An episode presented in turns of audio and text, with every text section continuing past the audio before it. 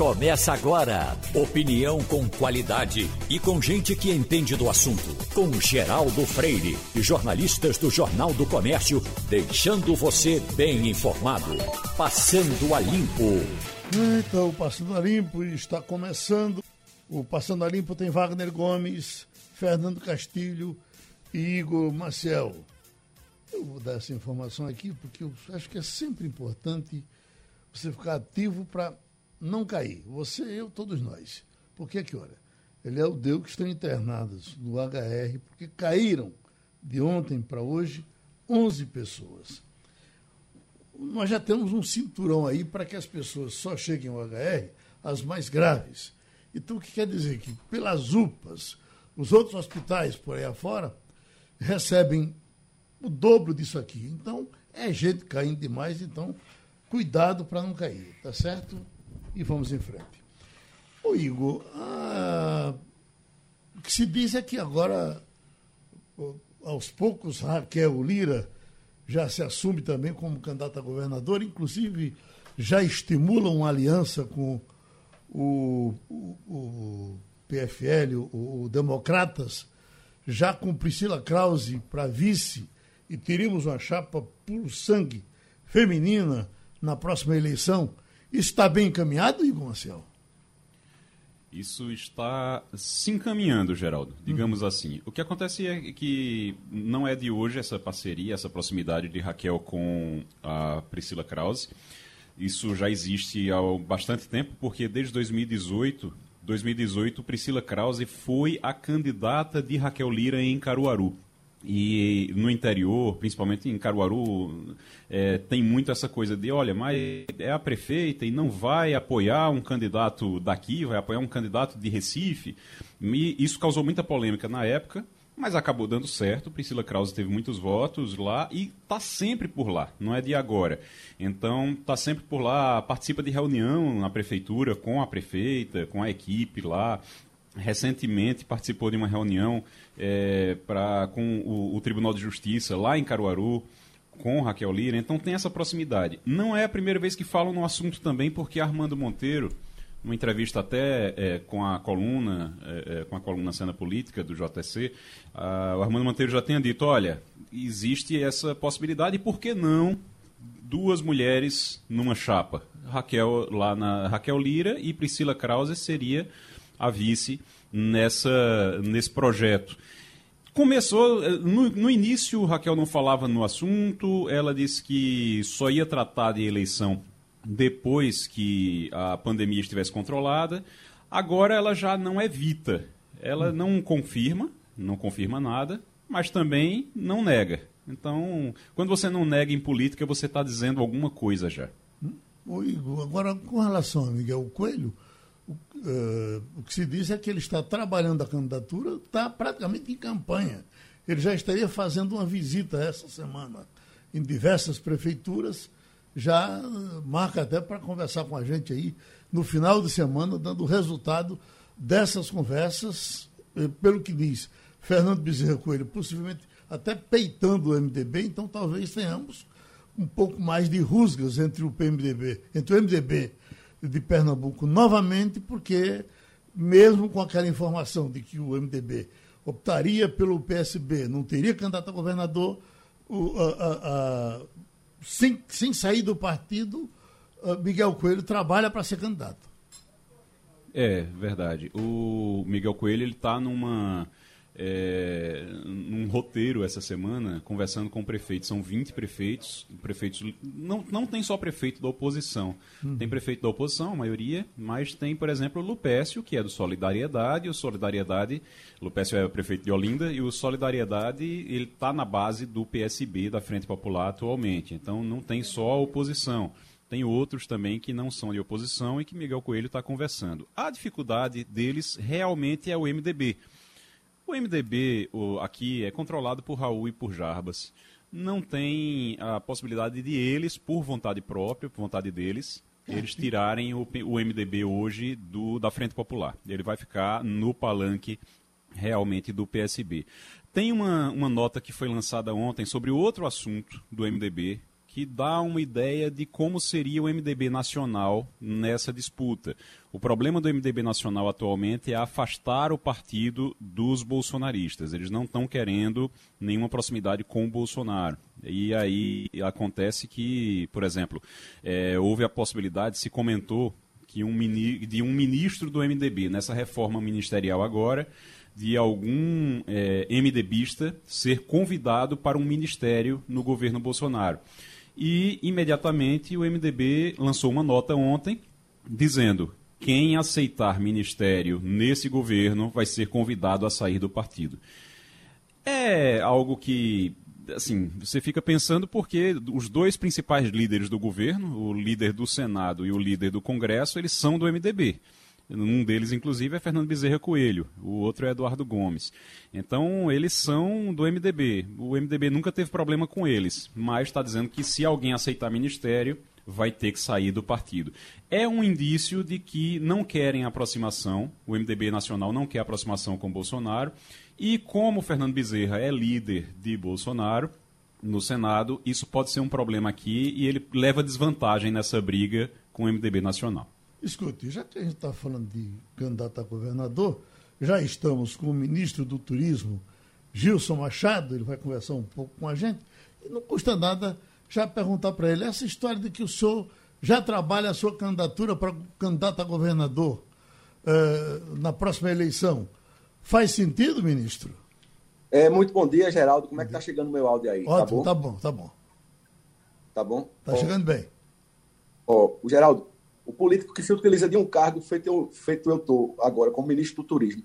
Eu tenho a gratidão de ter tido essa oportunidade de ajudar o meu país, de salvar um setor que é o setor mais atingido na pandemia.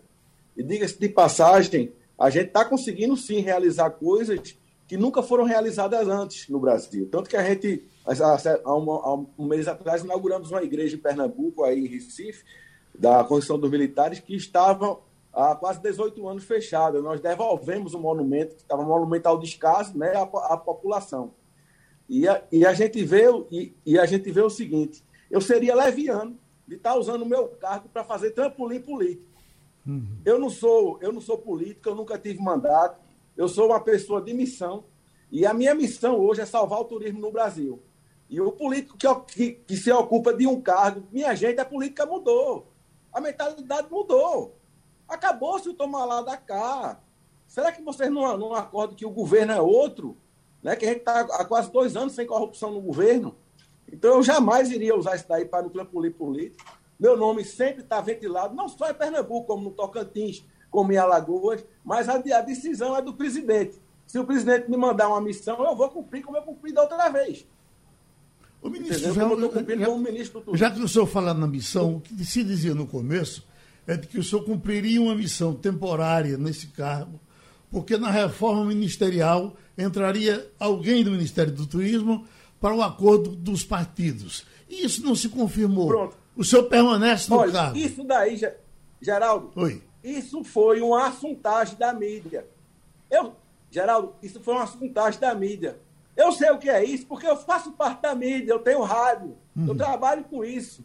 Entendeu? E no mesmo dia que essa assuntagem saiu, o presidente me levou para a live dele e escancarou para todo mundo que esse é meu ministro do turismo definitivo. Como todo dia sai matéria de que de vários blogs, né? De, da imprensa, de que o, o, partido tal vai pegar o ministério, o Ministério do Turismo está na Berlinda. Eu fico muito grato que todo mundo quer meu cargo. Eu, eu, eu, eu fico até feliz que todo mundo quer meu cargo, porque é o cargo que está aparecendo, que se fosse um cargo morto, ninguém estava querendo. Agora eu, a minha resposta é o trabalho, o cargo não é meu, o cargo é do presidente. Entendeu? Agora, se você pegar nos últimos 50 anos, Geraldo Freire, o ministro do Turismo que tenha trabalhado como eu, o ministro do Turismo que tenha rodado o país com soluções definitivas e com entregas como eu, quando for amanhã eu entrego meu cargo ao presidente. Então, nós estamos conversando com o ministro do Turismo, Gilson Machado, do Passando a Limpo, Wagner Gomes. Ministro, o senhor tem razão quando afirma que o setor de turismo foi o que mais sofreu nessa pandemia e as perdas do setor aqui no Brasil chegaram à ordem de 340 bilhões de reais, segundo a estimativa da Confederação Nacional de Bens e de Bens, Serviços e Turismo, a CNC, um cálculo feito pelo economista sênior da instituição Fábio Bentes, que considera o período de março de 2020 a abril de 2021 a partir de dados do IBGE e de fluxos de passageiros e aeronaves nos 16 principais aeroportos do país.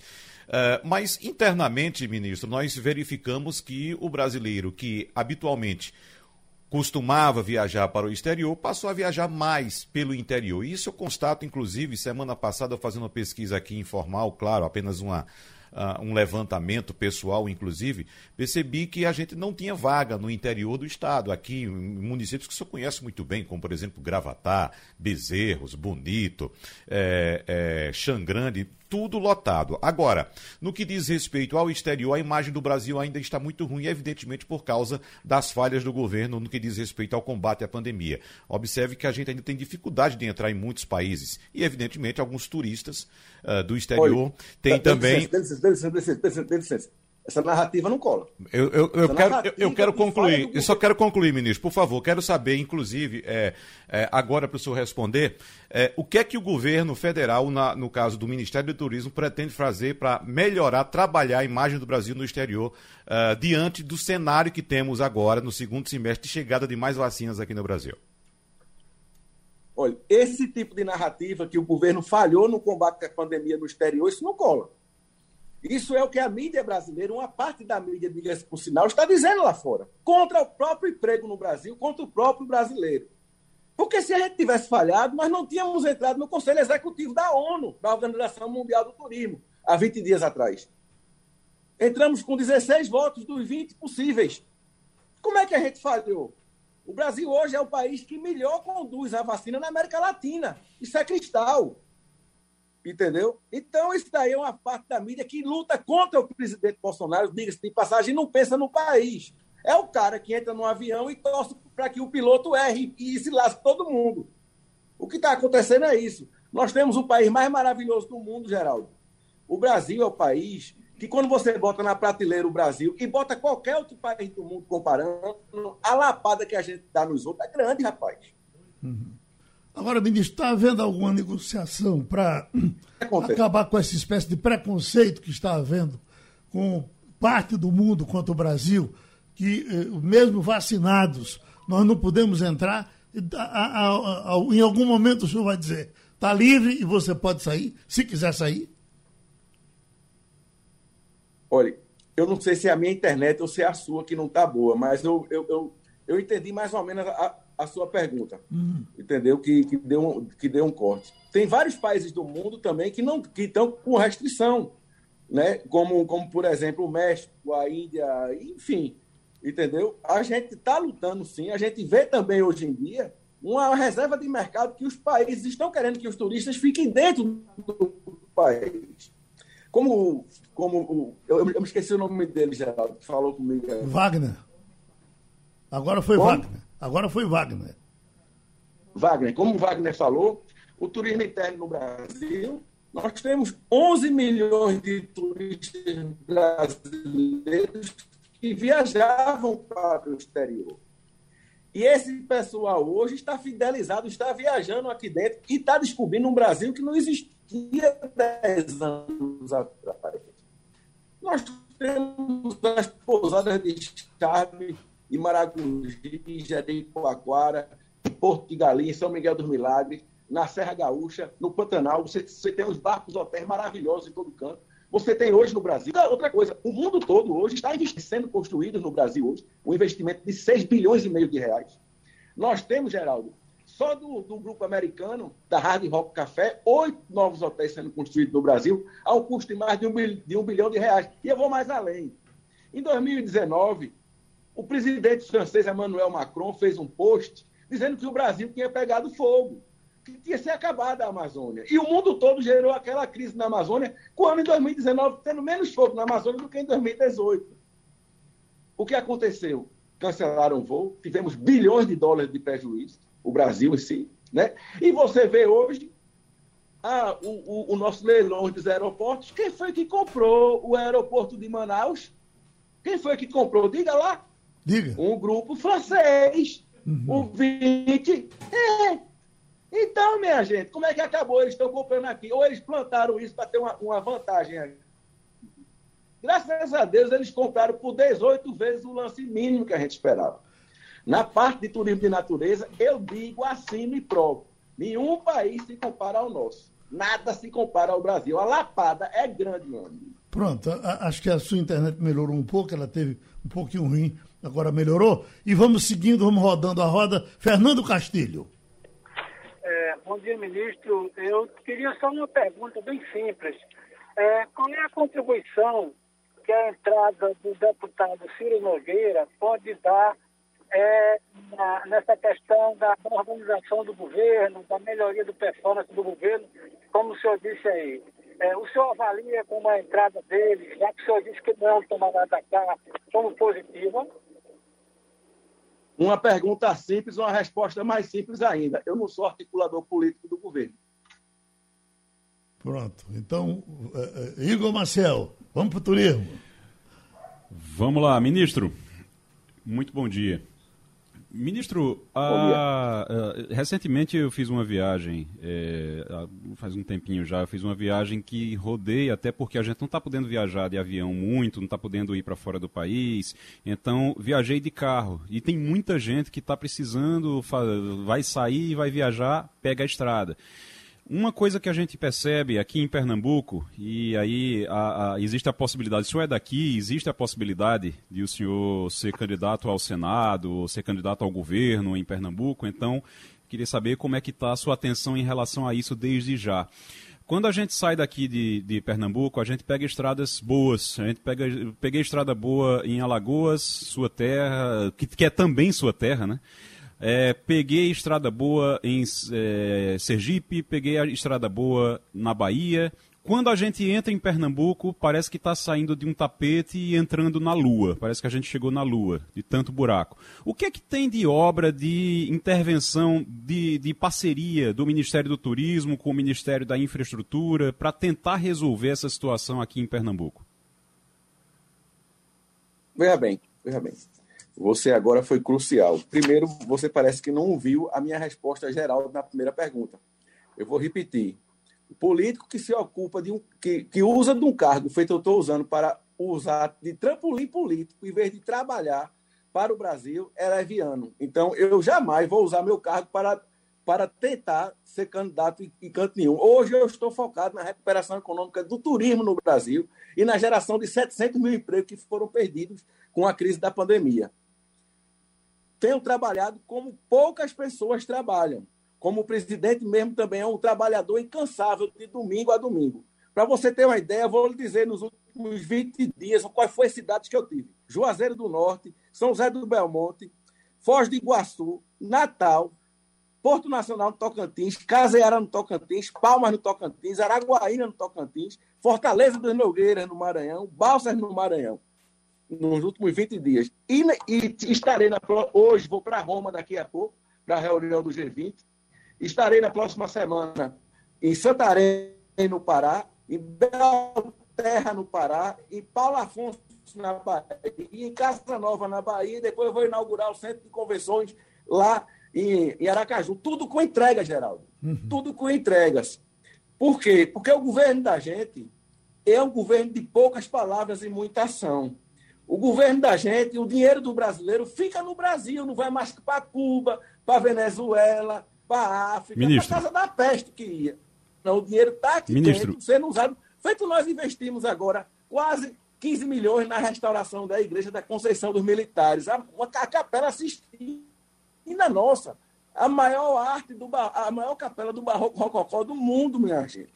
Vale a pena ver a gente perene que ficou para toda a sociedade pernambucana e para o Brasil. Ministro, eu vou, eu vou, eu vou só.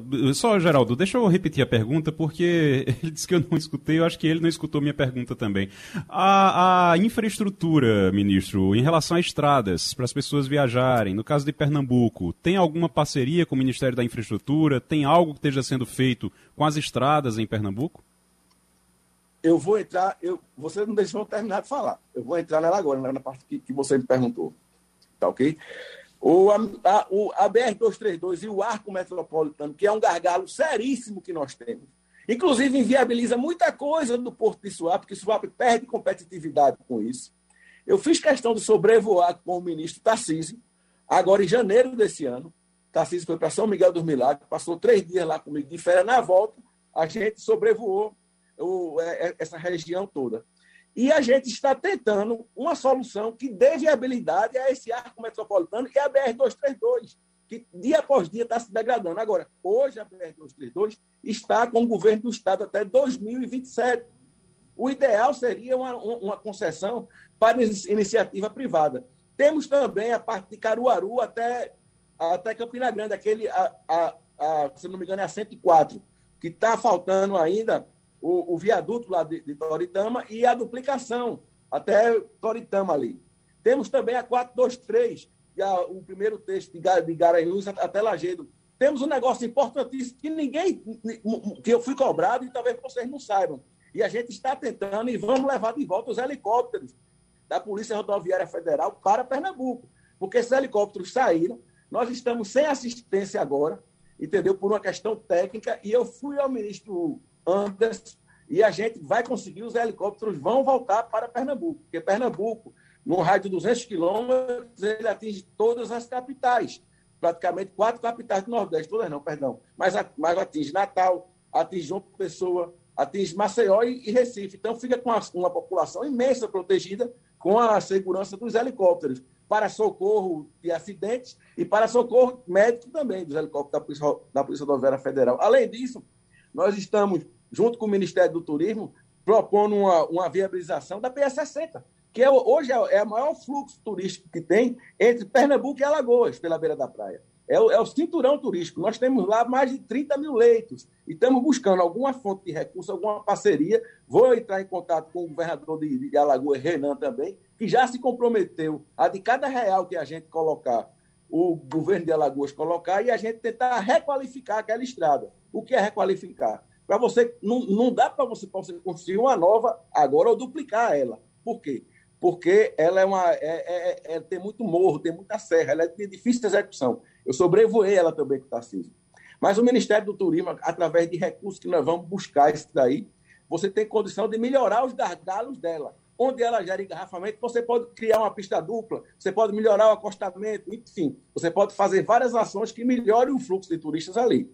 O senhor esteve recentemente reunido com o pessoal de Fazenda Nova, na reativação uh, de Paixão de Cristo, e, e, a gente sabe que aquele monumento ali cabe muita coisa além da Paixão de Cristo. Tem alguma programação maior para Fazenda Nova? Olha, Fazenda Nova, eu fico com muita tristeza quando eu escuto falar em Fazenda Nova, porque é um orgulho pernambucano, é um orgulho nordestino. Eu, inclusive, trouxe o Robinho para a gente conversou com o Mário Frias, estamos lutando aqui no Ministério do Turismo, estamos tentando viabilizar alguma coisa também com a Caixa, porque é um espetáculo que tem mais de 50 anos, é um espetáculo perene, que é consolidado, e é um espetáculo que louva o cristianismo, louva a nossa religião católica, mostrando a história de Cristo. É? E parece que toda vez que a gente vai ver, parece que é a primeira vez que a gente está vendo. Eu já vi aquele espetáculo mais de 20 vezes. A primeira vez que eu vi o espetáculo Passando de Cristo, eu tinha seis anos de idade. Fui com o governador Moura Cavalcante na época. Entendeu? Uhum. Então, nós estamos fazendo, nós estamos tentando viabilizar alguma fonte para poder ajudar. Agora, tem várias coisas também que podem ser feitas. Pode ser feito, por exemplo, a escola de, de hotelaria, uma escola de teatro, um centro de capacitação. Várias coisas podem ser feitas. Wagner Gomes? Ministro, o que é que o senhor pode dizer a respeito de outro ambiente que, para nós que conhecemos, somos da região, achamos espetacular e, e, sempre, sempre, sempre, historicamente, nós tivemos uma desatenção muito grande por parte do governo federal e talvez até dos próprios municípios do entorno. Eu estou falando do Vale do Catimbau, um lugar espetacular, um lugar que em qualquer outro lugar do mundo seria muito bem visto pelos turistas. A gente tem, por exemplo, uma área uh, uh, também natural na Bahia, que é a parte do, do, da Chapada Diamantina, que tem uma atenção totalmente diferenciada em relação ao que tem o Vale do Catimbau. O que é que se pode dizer a respeito daquela região? Aquela região para ecoturismo é uma região que tem um potencial enorme, né? como várias outras regiões que podem também ter esse mesmo potencial. como o Parque Nacional da Serra dos Órgãos, como o Parque Nacional da Serra da Bodoquena, Parque Nacional de Brasília Floresta Nacional de Brasília, o Parque Nacional de Ubajara, no Ceará, Serra da Capivara, no Piauí, que eu tive lá há 20 dias atrás também, o Parque Nacional da Serra da, Serra da Bocaina, uma, um, uma requalificação de 11 parques nacionais. E nós vamos estudar colocar mais cinco parques nacionais nessa requalificação para que eles sejam feitos parcerias público-privadas e o setor privado passe a operar o parque e, e passe a, a, trazer o turista que busca o ecoturismo, busca a sustentabilidade e o parque, na, o, o parque da Serra do Catimbau está lá no, no, no nosso escopo, sim. É uma região que merece todo o apoio nosso. Ministro. Junto com o Ministério do Meio Ambiente, que é quem gere ele hoje através do ICMBio.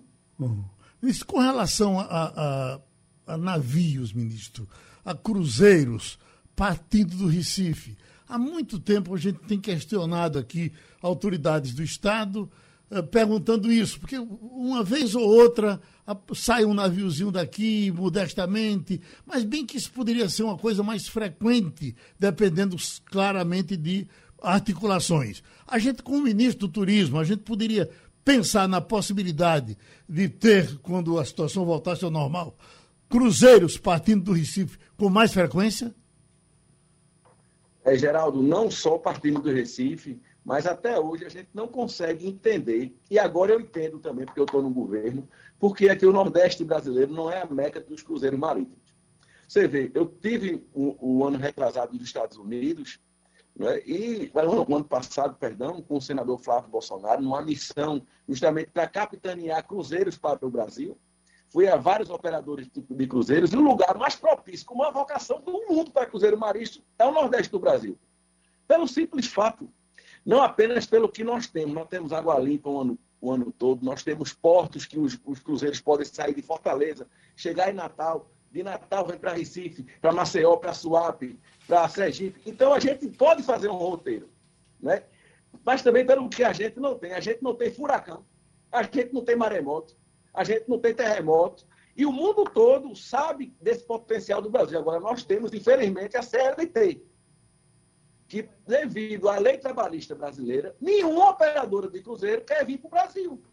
Poucas se submetem, as que se submetem tem tido, tem tido ações trabalhistas vultuosistas. Hoje, o mundo todo não contrata mais brasileiros, se vocês não sabem. Uma, uma, empresa, uma empresa australiana, por exemplo, né, que contrata um brasileiro na Austrália. Se o brasileiro for é, requerer os direitos que ele teria direito se ele estivesse no Brasil lá e colocar na CLT aqui, ele vai, a, empresa vai ter que se defender aqui no Brasil. Só o custo da defesa, quanto não é? E muitas vezes ainda perde, é, Geraldo. Então, o maior gargalo que a gente tem hoje é a questão trabalhista dos navios, que a gente está tentando resolver com articulação com o Congresso. Porque não é o, o, o presidente Bolsonaro, o governo federal, que vai resolver isso. Isso tem que partir do Congresso, para que os cruzeiros eles se adequem à Organização Internacional do Trabalho, a OIT, que é a norma que rege os cruzeiros marítimos todos. A partir do momento que a gente tirar esse gargalo, a gente vai ver o Brasil se encher de navio. E você sabe que o navio tem vários tipos de navio. Tem navio de 90 pessoas até navio de 7 mil, 8 mil pessoas. Entendeu? E nós temos portos, nós temos condições de, de, de, de agasalhar vários tipos de navio de diversos tamanhos também aqui no Brasil e ter uma, uma função perene no Nordeste. É inexplicável o Rio de Janeiro, o Nordeste, não ter 10, 12 navios baseados aqui levando e trazendo turista. Porque o mundo todo faz isso. A explicação é essa, é o gargalo da legislação brasileira na parte trabalhista. Pronto, ministro Gilson Machado, a gente eh, eh, teve o um espaço já acertado com o senhor, o senhor tem uma agenda pesada a cumprir em Brasília. Um abraço, muito obrigado e a gente espera contar sempre com o senhor participando aqui com a gente, tá certo? Muito obrigado, muito obrigado, meu amigo Geraldo. Eu, ele sabia que eu vinha dar entrevista com você hoje. Eu estou levando um abraço de meu tio Edgar Pessoa de Melo para você. Ótimo. E ele, ele gosta muito de você, é seu médico, uhum. viu? E Ótimo. a minha esposa é sobrinha dele, doutora Sarita é Pessoa de Melo, cardiologista também. Certo. E ele tem um filho cardiologista também, né? Um, um... Tem, tem. Perto, tem dele, perto dele a gente não morre, né, ministro? É. Muito obrigado. A gente então conversou com o ministro do Turismo Gilson Machado no Passando a Limpo. Bom, já estamos com o deputado economista Raul Henri. Estamos uh, tendo uma repercussão negativa de uma decisão que teria sido tomada com relação à Transnordestina.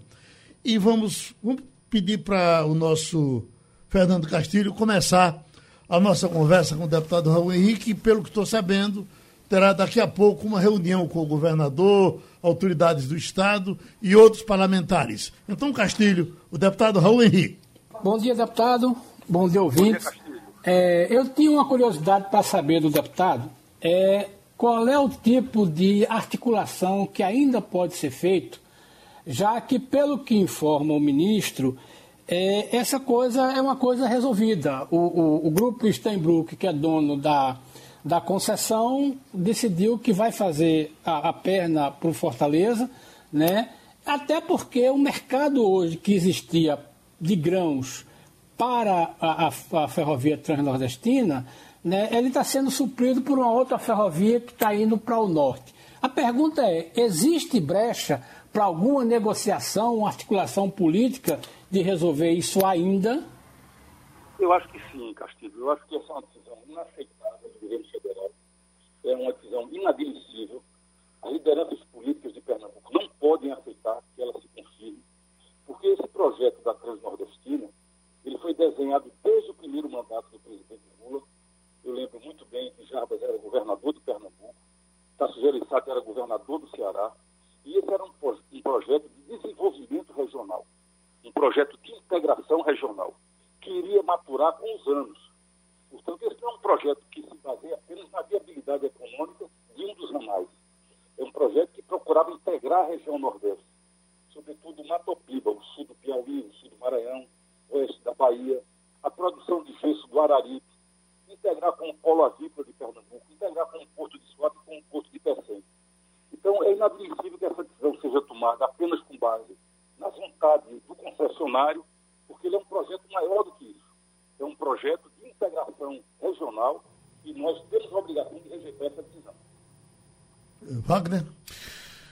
Deputado, é, a gente evidentemente fica acompanhando essas informações um, um, um certo, é, é, digamos, aperreio, digamos assim, para utilizar um, um termo bem regional. Você sabe muito bem que eu sou da região de Arco Verde. Eu acompanhei durante algum tempo a construção que foi feita lá de um viaduto enorme, a abertura que foi feita de caminhos para passar os trilhos da Transnordestina. E a gente fica simplesmente estupefato com tudo isso. Né? É simplesmente o desperdício do dinheiro público, jogar dinheiro fora. Mas eu pergunto ao senhor: o senhor acredita na possibilidade de reverter essa intenção do governo federal? temos a obrigação de lutar contra isso. Você está coberto de razão. Além de todo o investimento que já foi feito para integrar essa região oeste do Nordeste com os dois portos, Suape fica mais perto de onde a obra se encontra hoje. 100 quilômetros mais perto e um bilhão e meio mais barato para realizar a obra em direção ao porto de Suape, que é o porto mais competitivo da região. Suape ganha para PC em todos os indicadores. Transporte de cargas gerais, transporte de contêineres, transporte de combustível, é o campeão nacional de navegação de cabotagem. Então, não há nenhuma explicação para essa decisão que não seja o desejo do concessionário de integrar com o Porto de Pecém, porque ele já detém também a concessão do Porto de Pecém. Isso é um absurdo. Esse projeto foi desenhado com base em uma negociação política, de caráter político, regional, como eu já disse, de integração regional, e é nossa obrigação reagir a essa decisão do governo federal. Agora, deputado, por que, tem que ser Pernambuco ou Ceará? Por que não somos os dois juntos? Porque me parece que essa, é, esse é o grande objetivo da Transnordestina. Geraldo. o projeto da Transnordestina, como eu já disse, era um projeto de integração regional, que integrava o oeste do, da região Nordeste, o oeste da Bahia, o sul do Piauí, o sul do Maranhão, com os portos de, de Suape e de Pecém para integrar também esses dois portos que são os mais competitivos do Nordeste, com uma larga vantagem para atuar. Então, de uma hora para outra, eu lembro, inclusive, dessa negociação, Jabas era governador, Tasso Gereissati era governador, o ex-senador Sérgio Guerra cumpriu um papel importante nisso. Então, de repente, desfazer tudo isso é um projeto desenhado há décadas, com um grande volume de investimentos públicos já feitos. E simplesmente agora o Benjamin Steinbrock tomou uma decisão e fica por isso mesmo, não é possível. Eu acho que o governador está correto em, em mobilizar a bancada federal para essa reunião de hoje. E nós temos que procurar o presidente Bolsonaro, o ministro Tarcísio Freitas, o presidente da Câmara, o presidente do Senado, para reverter essa contra a região Nordeste. É, é, teríamos essa semana ainda alguma resposta importante? Vai dar tempo para se falar sobre isso? Claro que dá tempo, porque nós vamos fazer a reunião daqui a pouco, às 10 horas, e essa decisão foi anunciada na sexta-feira. Claro que isso é uma obra enorme. E, como eu já disse, a obra para Pernambuco é mais barata, um bilhão e meio. Então nós temos que sentar em torno de uma mesa e reverter essa decisão, porque ela é inaceitável, ela é simplesmente inaceitável. Eu acho que tem muito espaço para uma mobilização política e para fazer o presidente da República, o ministro eh, da Infraestrutura, compreenderem que essa decisão é uma decisão incorreta.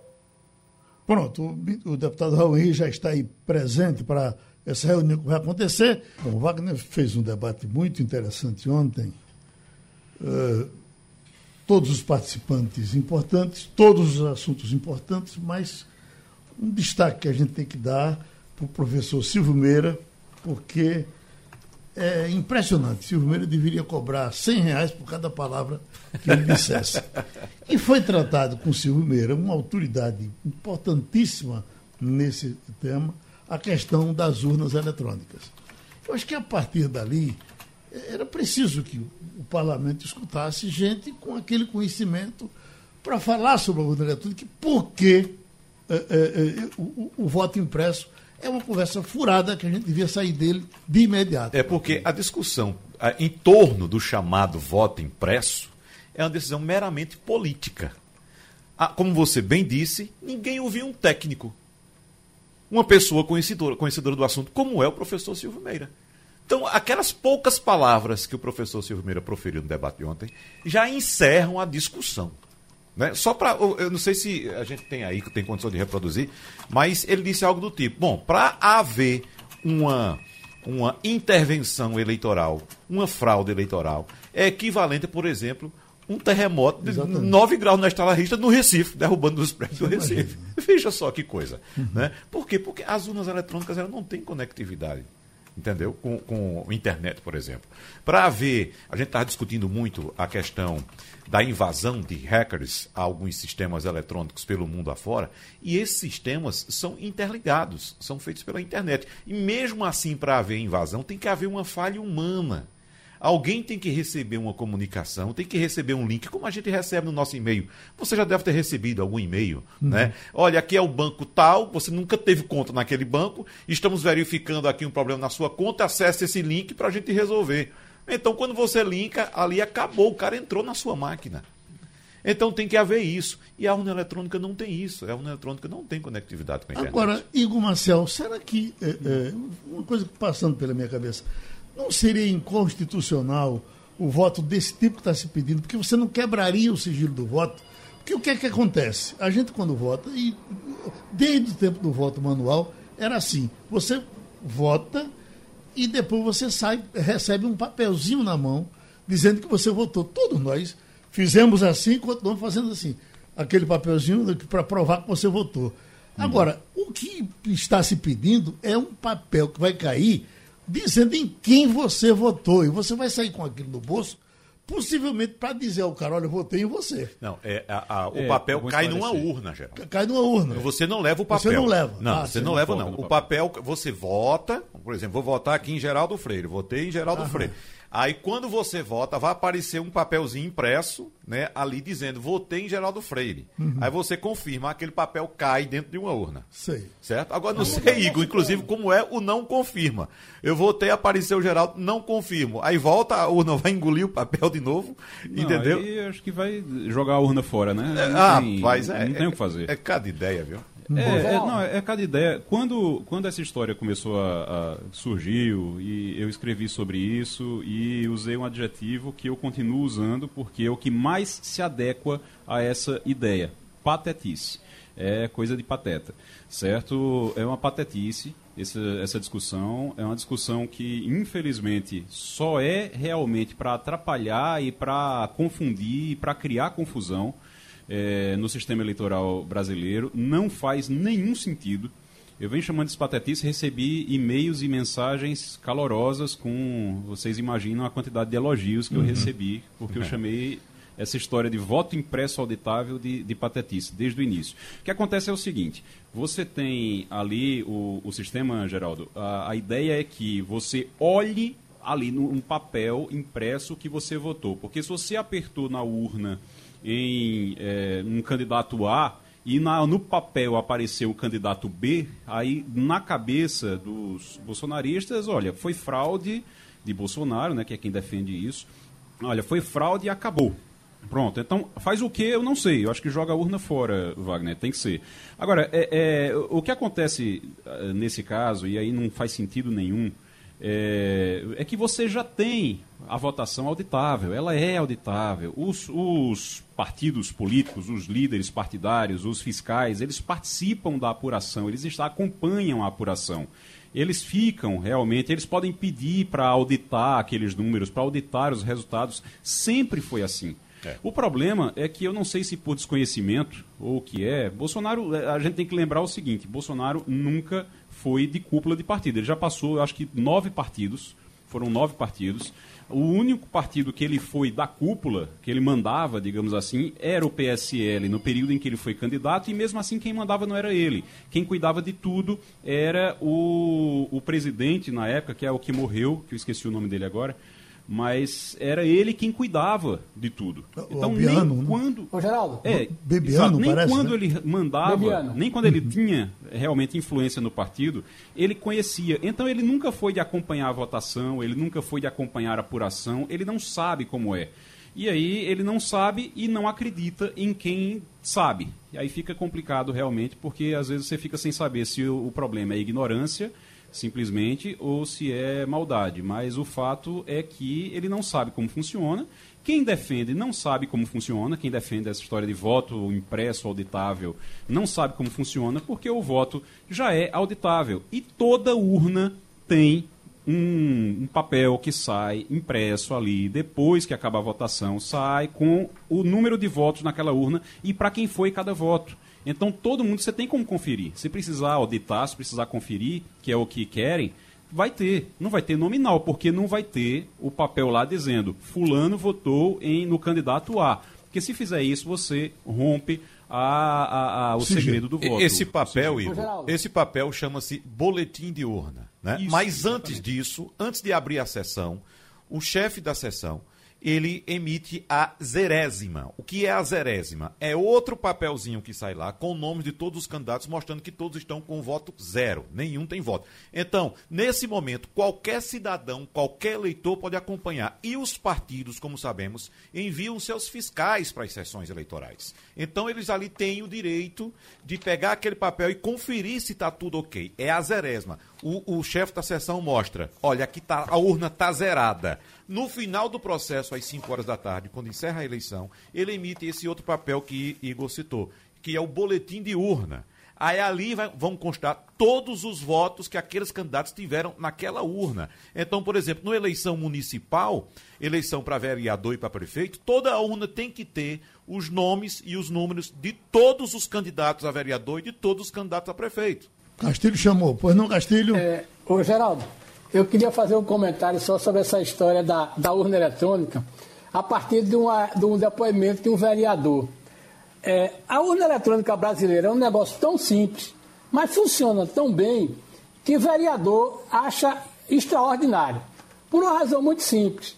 Toda, a gente fala da eleição para presidente, para deputado, para senador, mas vocês que sabem melhor do que eu, o drama que é o vereador na hora que ele vai pegar os votos dele os vereadores que conseguem se eleger. O cara vai sessão por sessão, contando e conferindo cada voto.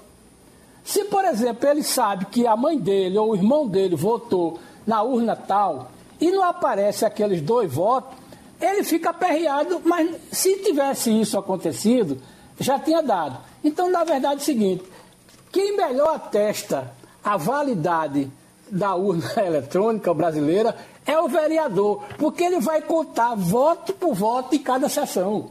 Então não é o partido, não, é ele, porque ele sabe que por causa de dois votos ele pode sobrar. Para corroborar, é para corroborar, então, Castilho. Então é o seguinte, só para completar. Certo. O negócio da urna, o conceito, quando a gente olha, o conceito é muito simples.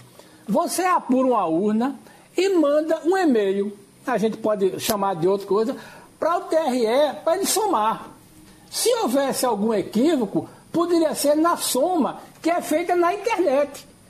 Mas, na verdade, o TSE não tem contato, não existe essa de você mexer na urna, porque você tem a urna, tem um resultadozinho dela, e milhões de urnas se somam e dá o resultado. Essa é a grande sacada que os caras conseguiram lá há 25 anos. Tá entendendo? Não tem essa história de você botar a urna dentro da internet. O que vai para a internet, que vai para o TSE, é o resultado de cada urna, não é a apuração de cada urna. Ô Castilho, só para é corroborar, é com tudo isso que você está falando, você lembra muito bem, você, Geraldo, Igor, lembra muito bem, que nós tivemos aquele, aquele ato na, na apuração da eleição Pronto. do primeiro turno, no ano passado, em que o, o, TSE resolveu centralizar tudo, né?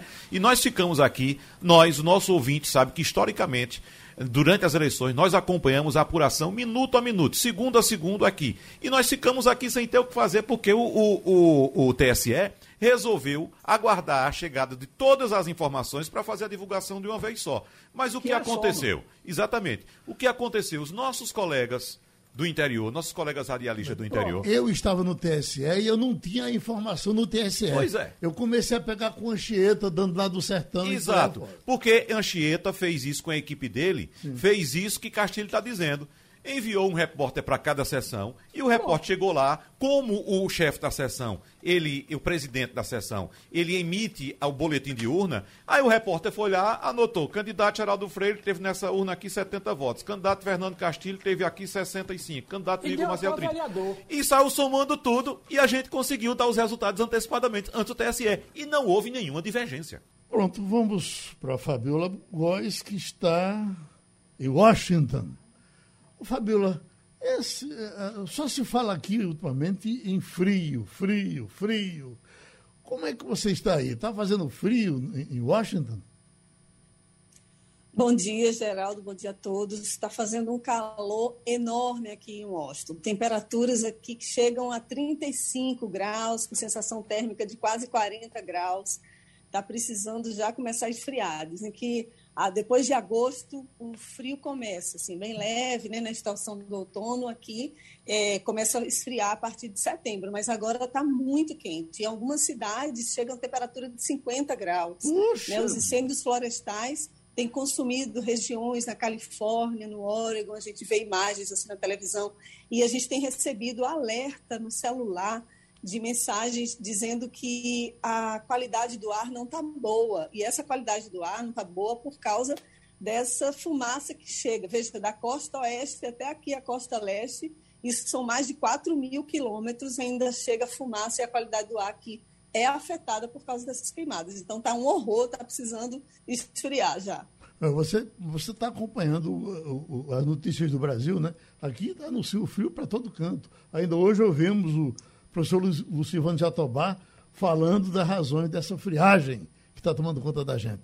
Igor Marcel. Fabiola, muito bom dia. Uh, a gente acompanha sempre nos presidentes, a gente acompanha o, a, a, como é que fica a popularidade deles depois que eles começam a governar. Porque você se elege com uma determinada quantidade de votos e aí você vê se ele consegue manter aquela aprovação ou não aprovação daqueles que o colocaram no cargo. Não é o que aconteceu. Ao contrário do que aconteceu com Trump e com Obama, Biden está conseguindo se manter aí nos Estados Unidos, completando já seis meses de governo, né? Bom, Diego, é isso mesmo. Ele está sendo considerado o presidente mais neutro e mais equilibrado, vamos dizer assim, nos últimos seis meses de governo, né, 100 primeiros dias de ações. Ele entrou em, em fevereiro, as pesquisas indicam que ele tinha 55% de aprovação, e agora, em julho, já indicam que a aprovação dele está em 51%, ou seja, a queda seria só de 4 pontos, né? Para se comparar com o Trump, o Trump ele teve uma redução de mais de 10%. O Trump chegou é, a 48% de aprovação, depois caiu para 38%, com algumas medidas que ele tomou no início do governo que foram impopulares em relação a planos de saúde. O Clinton e o Bush também não conseguiram essa mesma marca do Biden. E alguns fatores estão interferindo nessa popularidade dele, vamos dizer assim. Seria né, o combate à pandemia, que o Trump não conseguiu organizar isso daí quando saiu, ele saiu com um índice baixo de popularidade e também porque não há escândalos no governo dele. Ele tem, obviamente, enfrentado algumas pedras no sapato. Índice de criminalidade tem aumentado aqui nos Estados Unidos, a inflação também. A gente observa os supermercados, os preços estão aumentando. Desde quando eu cheguei aqui em dezembro do ano passado, eu já percebo já algum aumento em alguns produtos. Né? E tem também questão de imigração, a fome, muita gente morando ainda na rua. Ele tem alguns problemas que ele precisa resolver. Agora, ele consegue manter essa popularidade e isso daí é um ponto favorável para as prévias, para as, eleições que virão no ano que vem, né, que vai reformar Câmara e Senado, ele conta com isso, se bem que os especialistas já estão dizendo que é, a tendência, depois de seis meses de governo de qualquer presidente, é diminuir a, a popularidade.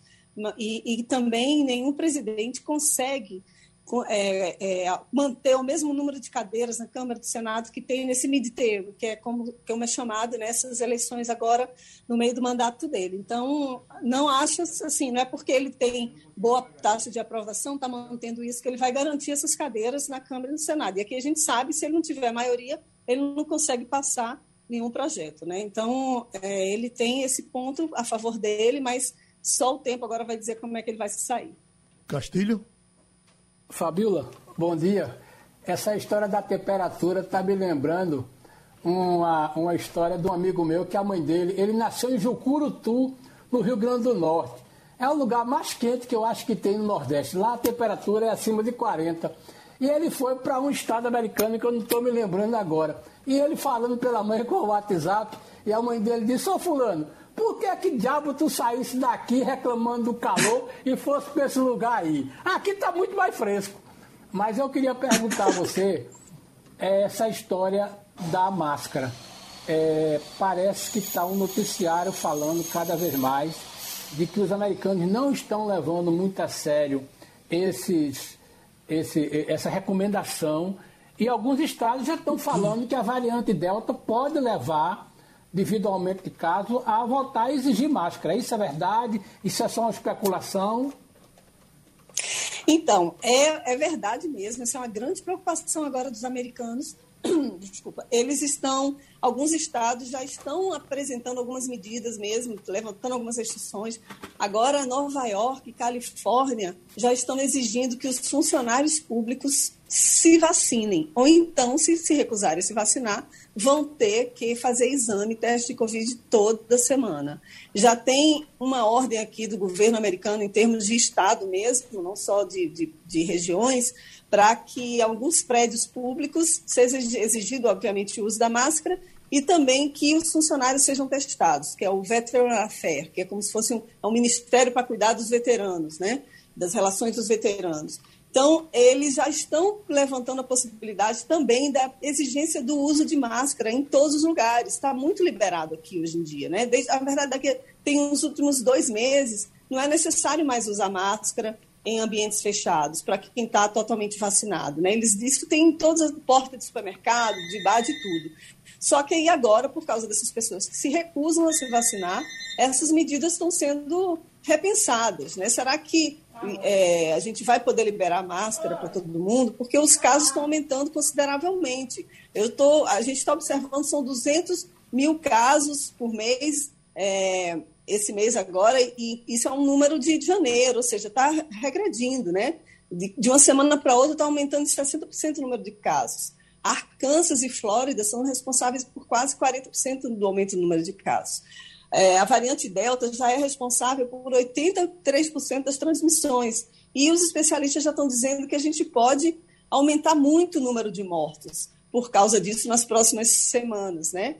A vantagem, entre aspas, se há alguma vantagem, é que a variante Delta não é tão mortal né, quanto as anteriores, e, mas ela tem uma taxa de transmissibilidade muito grande. Então, os Estados Unidos estão tá aí, eles já estão para repensar isso daí. Já avisaram ontem que não vão levantar as restrições em relação às viagens, ou seja, vai estar tá ainda é, mantida a restrição de brasileiro, não vai poder nem tão cedo entrar aqui nos Estados Unidos. Isso é uma péssima notícia, obviamente, mas é porque eles estão enfrentando com o negacionismo. 30% da população não quer se vacinar, 15% diz que vai ser demitida, mas não se vacina.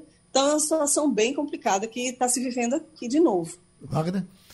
Ô Fabiola, uma questão humanitária agora que está nos chamando muita atenção, principalmente aqui no Brasil, Fabiola, é esse dado apontando que apenas em maio e junho deste ano, 2.857 indivíduos de até 6 anos de idade, ou seja, crianças e recém-nascidos, atravessaram irregularmente a fronteira dos Estados Unidos com o México e acabaram detidos pelo Serviço de Imigração. Isso chama a atenção, como eu já disse, Fabíola, que nós sabemos que é, no governo Trump houve um, um, controle muito rígido, inclusive com questões aí que a gente pode até, você pode até trazer para a gente, questões que nos deixaram também aqui bastante triste, a forma como essas pessoas foram tratadas pelo governo Trump aí nos Estados Unidos.